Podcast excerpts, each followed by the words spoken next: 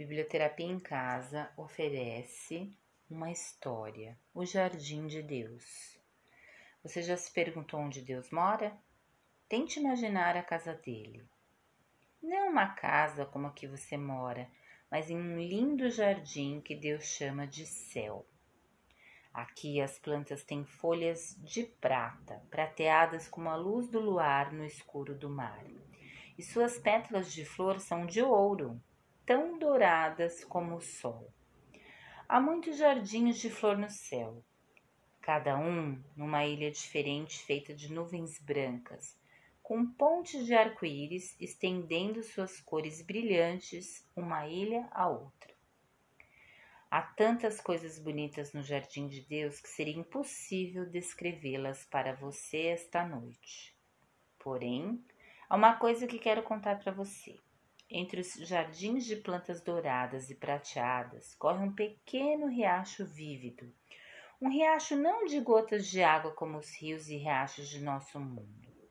Este riacho é cheio de milhares de pequeninas luzes de estrelas, pulando e se empurrando e se revirando juntas. O riacho tece o seu caminho até o jardim de Deus depois de viajar pelos distantes cantos do céu noturno, coletando, novas luzes de estrelas pelo caminho, quando chega ao centro do jardim, o jardim do céu, esse riacho transforma-se em uma grande cachoeira. Todas as pequenas luzes de estrelas terminam por cair num lago cheio de luz das estrelas faiscantes e que brilha como o sol quase se fica cego com esse brilho radiante. Bem, como você pode imaginar, todas as pequenas luzes de estrelas que se reviram na cachoeira sentem-se muito entusiasmadas e privilegiadas por ser parte desse maravilhoso lago de luz.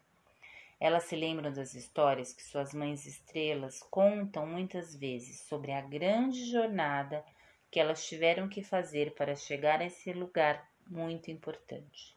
Sobre as, os grandes anjos brancos que circundam o lago com seu abraço amoroso. As pequenas luzes de estrelas podem vê-los agora, em todo lugar, à beira do lago de luz, com as suas asas brancas brilhantes estendidas tocando umas nas outras, dispostas em magnífico esplendor. Você consegue imaginar essa bela visão?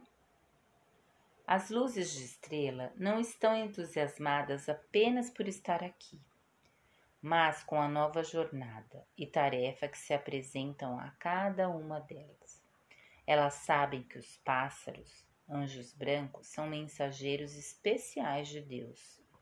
Perto da beira do lago, os pássaros anjos esperam pela notícia da terra, distante de que um novo bebê, menino ou menina, está para nascer no mundo. Ao ouvir tais notícias, um dos pássaros anjos voa até o lago de luz e escolhe uma pequena luz de estrela, segurando-a em um berço de seda. Então, ele parte para além do jardim de Deus e através do céu noturno, voando numa longa viagem para descer à terra. Essa luz de estrela é um presente do céu que Deus dá a cada criança nascida na terra. O pássaro ângelo, anjo, ao chegar ao mundo depois de sua longa viagem vinda do jardim do céu, dá esse presente maravilhoso ao novo bebê. Ele coloca a luz de estrela dentro do coração do bebê e lá ela fica para sempre quente e brilhante. Até aqui está uma pequena prece para a luz da estrela dada a cada criança nascida.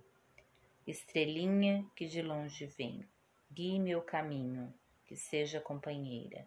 Estrelinha quente e brilhante como a chama da vela na escuridão, seja a luz que por mim zela. Pergunto-me, que pequena luz de estrela foi escondida para que você, para você quando você nasceu?